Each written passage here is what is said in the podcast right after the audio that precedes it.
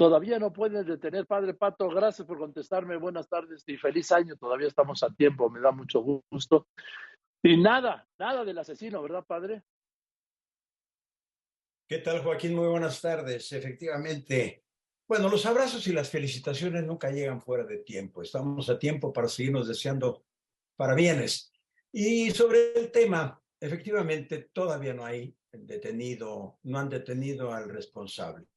Hay, ha habido operativos, por supuesto, hemos estado en Estado, el Estado nos ha eh, señalado que hay varios detenidos, hay algunos vehículos que detuvieron, eh, etcétera. Pero el sujeto en cuestión sigue libre todavía. Y eso es preocupante.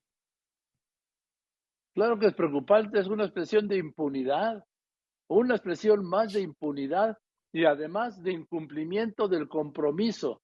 Dijeron que de inmediato, de inmediato caería que ya tenían identificado al asesino.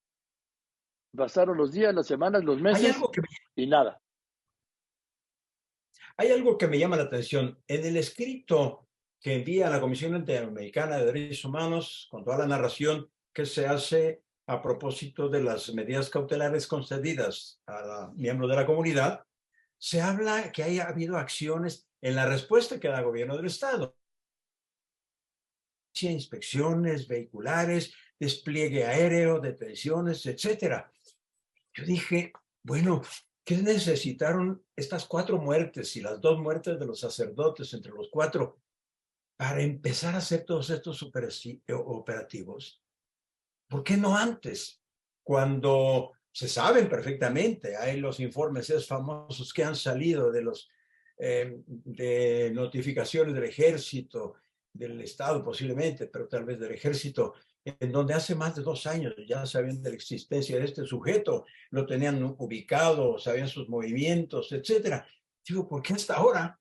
¿Cómo es posible? Antes no urgía, antes no era necesario ninguno de estos operativos. Pues no, porque primero, pues primero que los maten para luego intervenir y alargar e ir pateando. Eh, ¿Cómo es esto, padre Pato, padre Javier Ávila? Eh, que la Comisión Interamericana de Derechos Humanos otorgó medidas cautelares a 11 miembros de la comunidad jesuita ahí en Cerocagüe.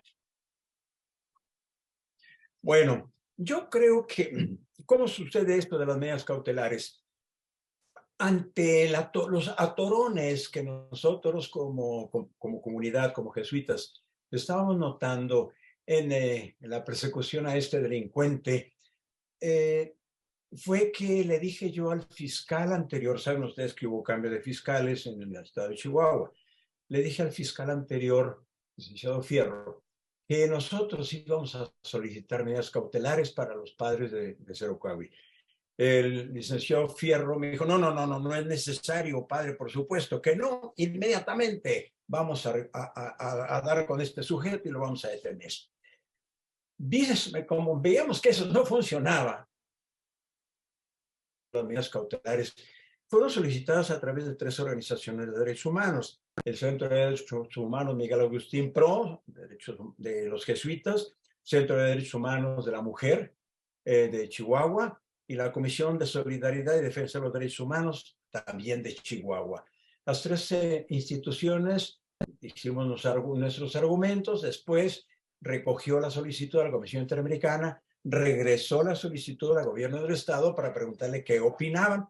Tardaron un poco, dijeron, denos un tiempo, dieron su respuesta y ya sobre la respuesta fue que decidió la Comisión Interamericana de conceder las medidas cautelares. Esto se hace, pues después de, es un proceso ordinario, después de revisar, analizar la situación, es un análisis de la realidad, de cómo están las cosas.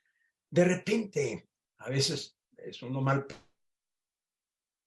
consecuencia de un proceso mal llevado o de una incapacidad o una dilación en la impartición de justicia, no sé.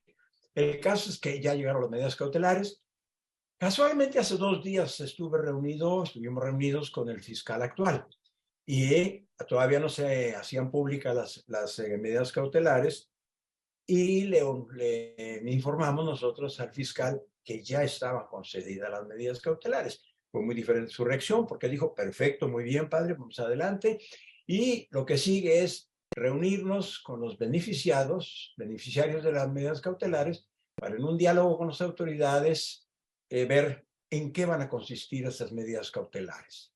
Era lo que le iba a preguntar, ¿en qué consisten las medidas cautelares? las medidas cautelares eh, son una serie de acciones para hacer a la persona eh, proteger sus movimientos, sus bienes, etcétera, etcétera. Se reúnen, lo ordinario, lo normal, es que las personas beneficiadas se reúnen con las autoridades, tanto federales y estatales, y en diálogo cada quien va diciendo qué es lo que necesito, qué es lo que yo pido. Vamos a tener una reunión previa eh, con el padre Jorge Atilano, jesuita y un servidor, y miembro también y, parte de la Comisión de Derechos Humanos, Miguel Agustín Pro, vamos a tener una reunión previa con las personas beneficiadas de, las medidas cautelares y ver en el terreno de los hechos qué se necesita. Cámaras eh, en algunos lugares clave, eh, focos de, que prenden con el movimiento, etcétera, etcétera. Eso todavía no se ha decidido. Bueno, pues seguiremos, Padre Pato, como siempre en comunicación. No vamos a permitir que esto se olvide ni que quede en la impunidad.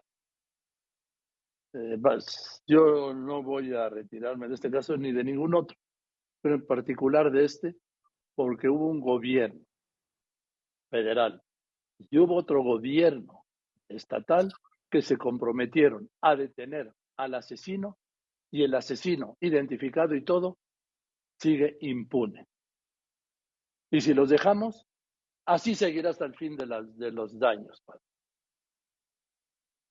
Claro, y como les digo, a, mí me sorprende mucho, me llama la atención que no es posible. Aquí falta voluntad política de alguna de las partes, porque no es posible que viviendo, que teniendo un conocimiento tan profundo de la situación, un conocimiento tan exacto de los movimientos, de las acciones, etcétera, etcétera, eh, no hicieron nada antes.